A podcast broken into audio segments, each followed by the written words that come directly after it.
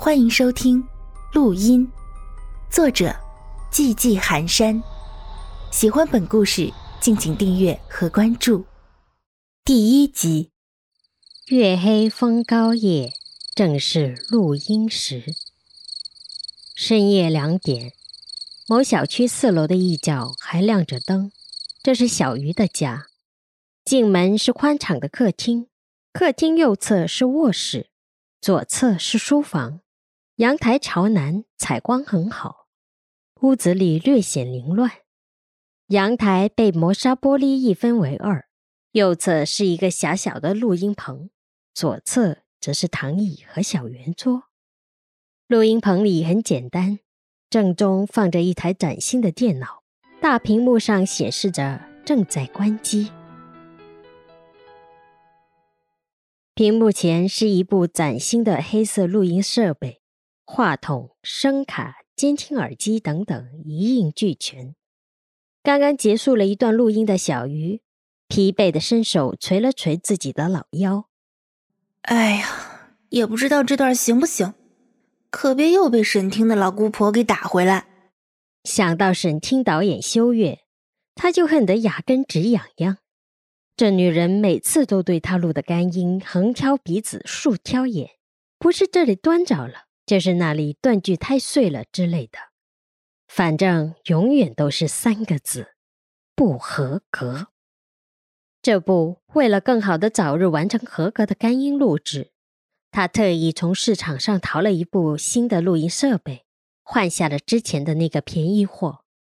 这套设备是他在目前所能给自己配置的最高端的了。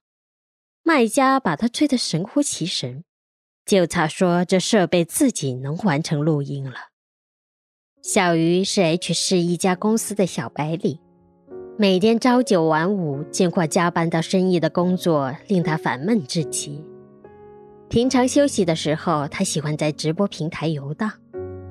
大概两个月前，在他又一次窜直播间的时候，无意闯进了一个叫花开的人开设的故事演播会。那清脆婉转、空灵的声音，那曲折回环的故事情节，让他惊为天人。在结束后，还专门找花开了解情况。从此，他便对有声演播产生了浓厚的兴趣。加上他自己的声线音色也都不错，于是花开便推荐他加入了一个有声演播训练营。训练营里全是声音好听的小哥哥、小姐姐们。在这里，他感受到了平常工作里所没有的快乐。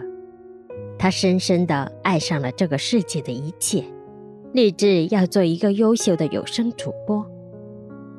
可惜，理想永远都是丰满的，现实却骨感而残酷。没有什么功底的小鱼，在演播录之前总是抓不住文章的内核，在演播的时候就会很紧张。导致各种各样的状况频发，他很是气馁，一度想过要放弃这个理想。万幸在沈听大大修月的开导下，他重新找回了信心。修月对他说：“鱼啊，这世界上不缺天才，有声的世界里也是如此，多的是老天爷赏饭吃的演播者。可天才毕竟是少数。”绝大多数都是和你我一样的普通人，但是只要我们肯努力，用心去做，用心去学习，去揣摩，就一定能成功的。而且，我发现你的设备录出来的声音也是有瑕疵的呢。要不，加油，看好你哦！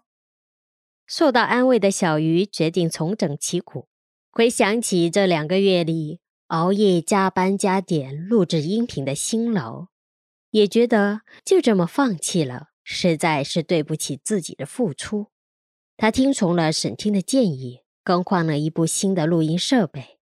之前的那个便宜货的效果太差了，还别说，自从换了新的设备之后，他录出来的干音听着比以前顺耳多了。就连沈听也觉得小鱼真的是突飞猛进了。果然都是被那套设备给拖累了，现在终于好了。本姑娘还是很有天赋的嘛。小鱼很是沾沾自喜。这天，修月帮助小鱼争取到了一份恐怖剧的试音许可，这样小鱼心花怒放，觉得自己终于熬出头了，终于有了用武之地。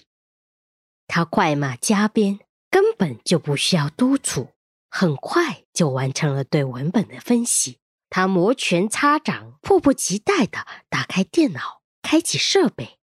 酝酿好情绪，开始了干音的录制，这便出现了前面所说的那一幕。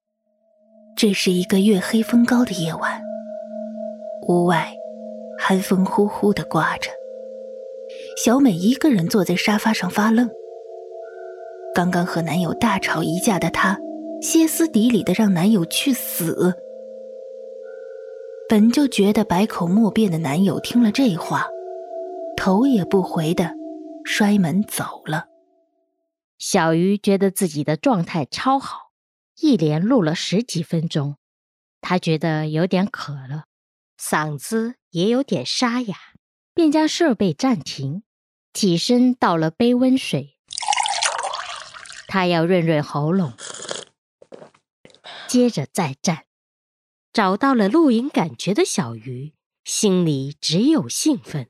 完全没注意到，电脑屏幕上显示的音频波形剧烈抖动了几下，音频的时间线也在后移了十几秒之后，又返回了原来的位置。